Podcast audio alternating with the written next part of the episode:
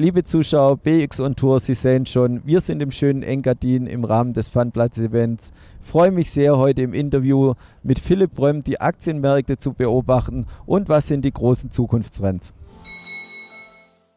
Ja, liebe Zuschauer, Sie sehen schon, wir sind unterwegs. Im Rahmen der Funplatz-Events sind wir im schönen Engadin und ich freue mich sehr, heute Philipp Brömm begrüßen zu dürfen. Ja, Philipp, magst du dich und auch vielleicht deine Firma kurz vorstellen?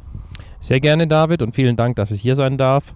Wir sind eine eigentümergeführte Investmentboutique aus Frankfurt. Mein Name ist Philipp Prömm, ich bin Vorstand und Partner von dieser Boutique. Wir haben ein Team aus 25 Leuten, mit denen wir verschiedene Aktienmandate betreuen in Frankfurt in unserem kleinen Büro. Also alles klein und fein, so wie bei Warren Buffett. Ja, und im Funblatt-Event hatten wir jetzt schon verschiedene Roundtables heute. Ich durfte auch einen moderieren, hat sehr viel Spaß gemacht. Es ging um die großen Zukunftsthemen und auch wie die Zukunftsthemen die Märkte beeinflussen. Du warst ein Gast im Roundtable. Was war dein Fazit?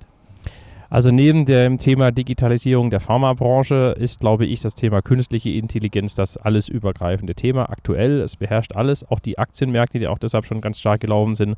Das wird viele Bereiche stark verändern, auch bei uns im Asset Management, aber auch, glaube ich, in vielen anderen Branchen. Ja, und du hast es angesprochen, KI, das Thema, Märkte natürlich schon wahnsinnig gelaufen. Setzt ihr die KI dann selber in der Firma auch ein? Zum Teil ja, aber ich glaube noch viel zu wenig. Ich glaube, da können und werden wir sehr viel mehr machen. Wir haben auch wirklich Kollegen dafür, die das programmieren.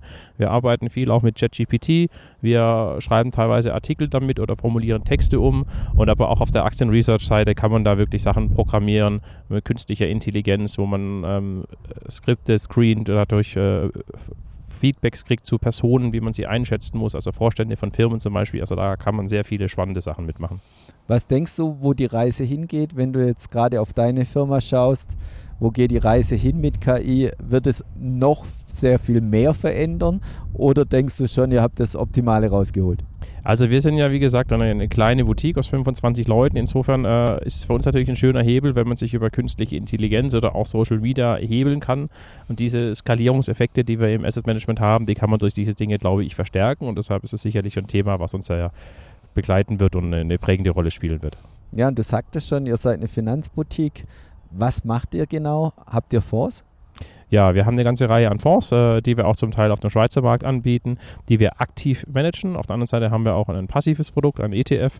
Und diese Palette an Fonds basieren alle weitestgehend äh, auf Aktien. Das ist das zentrale Thema. Wir glauben, dass Aktien langfristig die einzige Alternative ist, gerade auch jetzt bei einem inflationären Umfeld. Inflation heißt nichts anderes, als irgendwelche Firmen Preise erhöht haben. Und dementsprechend ist der einzige Schutz vor Inflation die Investition in Sachwerte und damit auch in Aktien. Und deshalb ist es das Thema, wofür wir stehen und brennen. Ja, und wenn ich schon Experten für Aktien da habe, komme ich natürlich um die Frage nicht drum rum. Die Märkte bis jetzt dieses Jahr natürlich sensationell gelaufen. Praktisch alle Aktienmärkte unterschiedlich gut, aber alle gut. Ja, kann es so weitergehen oder wie geht es weiter? Ja, die Glaskugel haben wir leider natürlich auch nicht. Auf der anderen Seite ist es halt schon so, dass das KI-Thema das prägende Thema war. Der Nasdaq ist von den sieben großen Aktien nach oben getrieben worden. Ich glaube, 95 Prozent des Kursanstiegs ist auf sieben Aktien zurückzuführen.